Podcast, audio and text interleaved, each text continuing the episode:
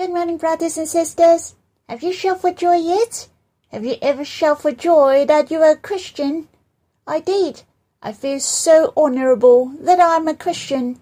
I belong to Christ. I can follow him. I really find it is so precious because my life has changed dramatically, though it doesn't mean all my life is nice and smooth. If I believe Jesus, there are many things happen beyond my control. Our experience are the same as the non-believers, or what we encountered as Christians may be worse. The Lord Jesus has said, In the world you will have tribulation. Paul also said, Indeed, all who desire to live a godly life in Christ Jesus will be persecuted. You see, the more you love the Lord, the more difficulties you may have. Someone said, difficulty is not fearful. Terrible is you are knocked down by difficulty. Well, I'm in the Lord for a long time, and there are lots of difficulties, but I have been enhanced. Paul said, so now faith, hope, and love apply. These three, but the greatest of these is love, and we were tested in those difficulties. Our faith, love, and hope were trained. There are many fair testimonies from brothers and sisters. They didn't defeat by difficulties. We shall also overcome the difficulties by the Lord, and in all things we are more than conquerors through Him. We shall shout for joy that you and I are Christians. We shall be grateful that how we can conquer all things through the Lord. Shall we sing a hymn together? It's in Songs of Love too. Song 213. I trust, I hope, I love. We will sing it twice. Lord, with your love, with your presence, I trust, I hope, I love. I will rise above storm and waves, distress and sickness, slanders, tribulation, come what may. I trust, I hope, I love. I fight the good fight by your grace. My heart's radiance sing all the way. I trust, I hope, I love. May I offer my forever burning heart. Lord, with your love, with your presence, I trust, I hope, I love. I will rise above storm and waves, distress and sickness, slanders, tribulation, come what may. I trust, I hope, I love. I fight the good fights by your grace. My heart's radiance sing all the way. I trust, I hope, I love. May I offer my forever burning heart. I really found my life has completely changed when I sang this hymn. I would tear for just a tiny matter in the past. I would feel sad and be self-pitiful. I found I was the poorest thing in the world. The Lord has changed us after we believed Him. We knew the Lord ruled over all things. It is full of hope in all things, and we are not that negative any more. We shall learn to give thanks in those situations. We learn to exercise our faith. We learn how to draw near the Lord. The experience with the Lord and His closeness to us can help us to overcome all trials in the world, to overcome all barriers, distress, pains, and trials. I find it is so awesome. That's because we have the Lord. He is right beside us to strengthen us. My heart just like what the song mentioned. My heart radiant, sings all the way. I really treasure that we're the Christians, the one who loves Christ. we can offer our hearts of loving Him. Though there are difficulties come one by one, storms and fire come one after the other. I hope I can overcome all these with the fullness of faith, hope, love, by my love to Him, so that I can respond to His love and grace to us. Well, shall we sing this hymn again? We will sing this hymn boastfully. I trust, I hope, I love. Again, we will sing it twice, and after that, we'll worship together. Lord, with your love, with your presence, I trust, I hope, I love. I will rise above storm and waves, distress and sickness, slanders, tribulation, come what may. I trust, I hope, I love. I fight the good fight by your grace. My heart's radiance sing all the way. I trust, I hope, I love.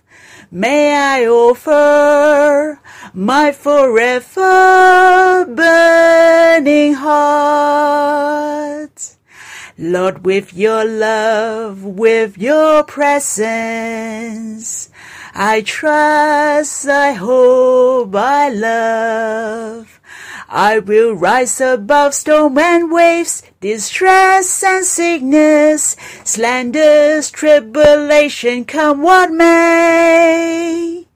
I trust, I hope, I love. I fight the good fights by your grace. My heart's radiance sing all the way. I trust, I hope, I love. May I offer my forever burning heart. Lord, how precious you save us and let us follow you, so we can boast of that. We can experience the big and small difficulties in our life, in order we can understand you more and experience your love and your presence. Lord, you desire our friendship with you to get closer and closer every day. You really long to be our intimate friend, to be our beloved. You long to accompany us to walk across our life on earth. O oh Lord, we firmly trust that your grace is sufficient for us. We can walk through all the barriers, distress, pains, and trials with you. Lord, help us to respond to you with faith, hope, and love.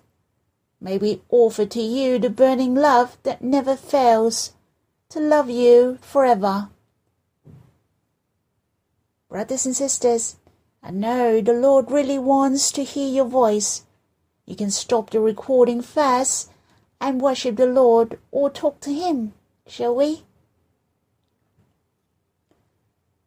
I will continue on God's promise to those who trust in Him and, and fear Him. I have chosen the verses in Psalm 34, verse 7 to 10. It is the psalm from David. Let us read these verses first.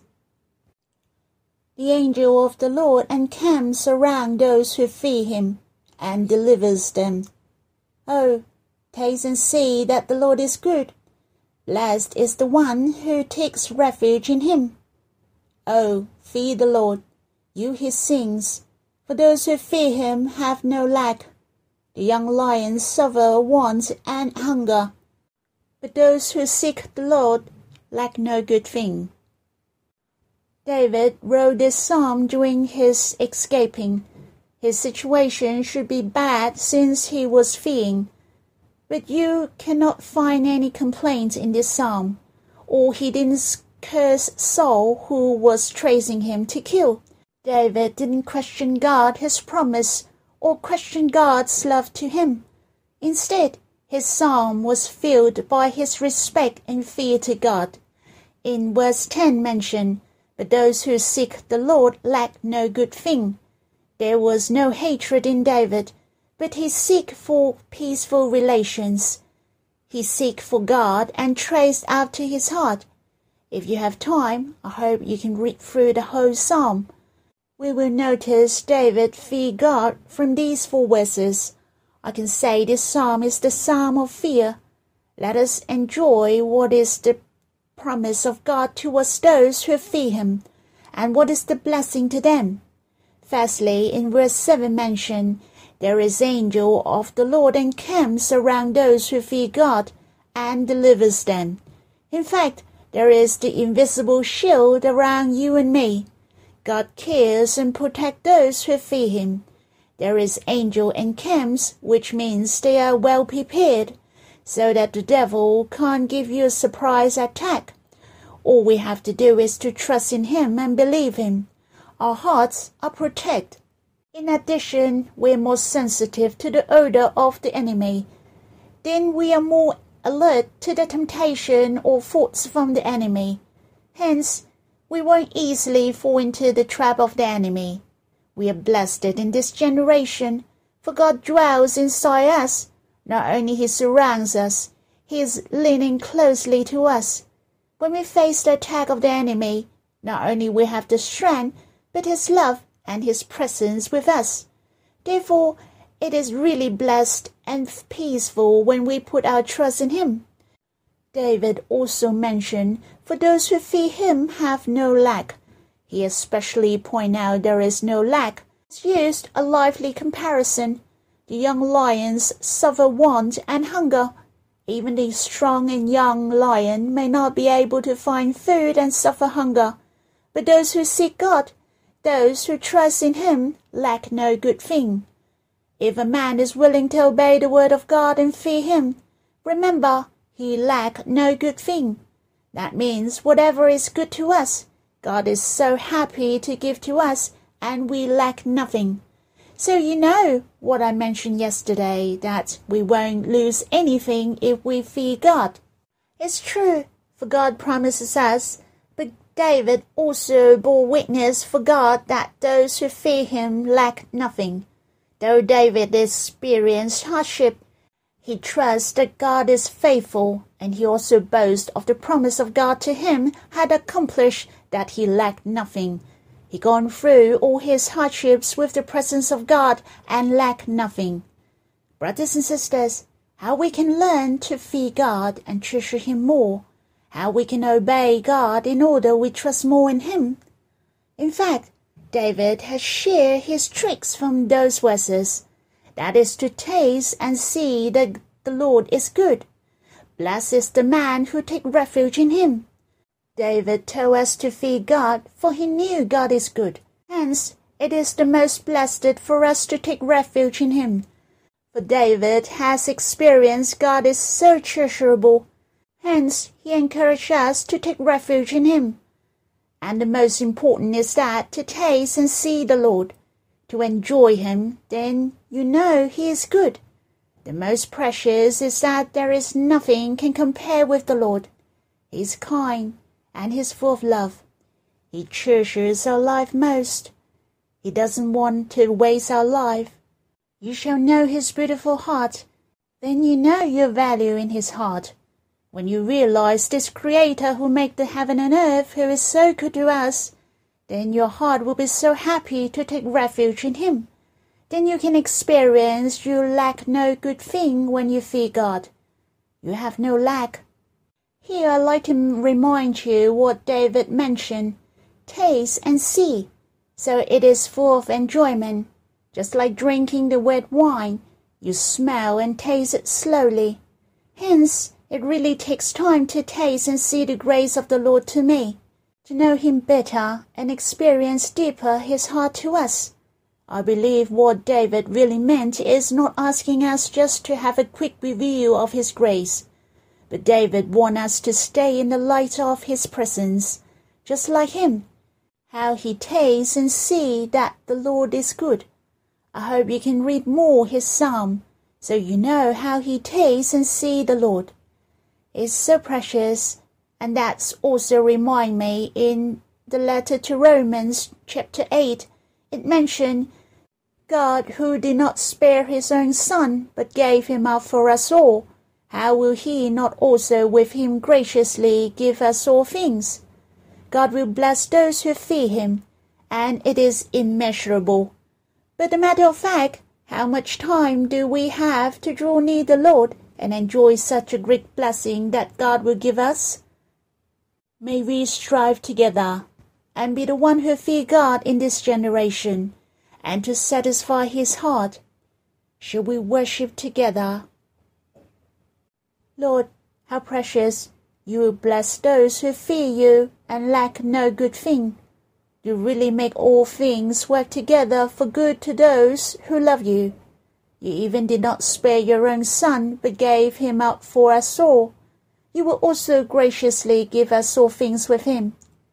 O Lord, may you touch our heart always, so that we draw near you, to taste and see you. Let our hearts experience and understand the love from the depth of your heart. Help us to understand what you want most in your heart. Lord, help us to fear God and obey you more than anything else. Lord, may you bless us. Brothers and sisters, as usual, I'll leave the time to you to draw near Abba and the Lord. They really want to have the fellowship with you spiritually. They really want to talk to you. Hence, our heart shall keep quiet to hear his voice. See what he wants to tell you. May the Lord bless you.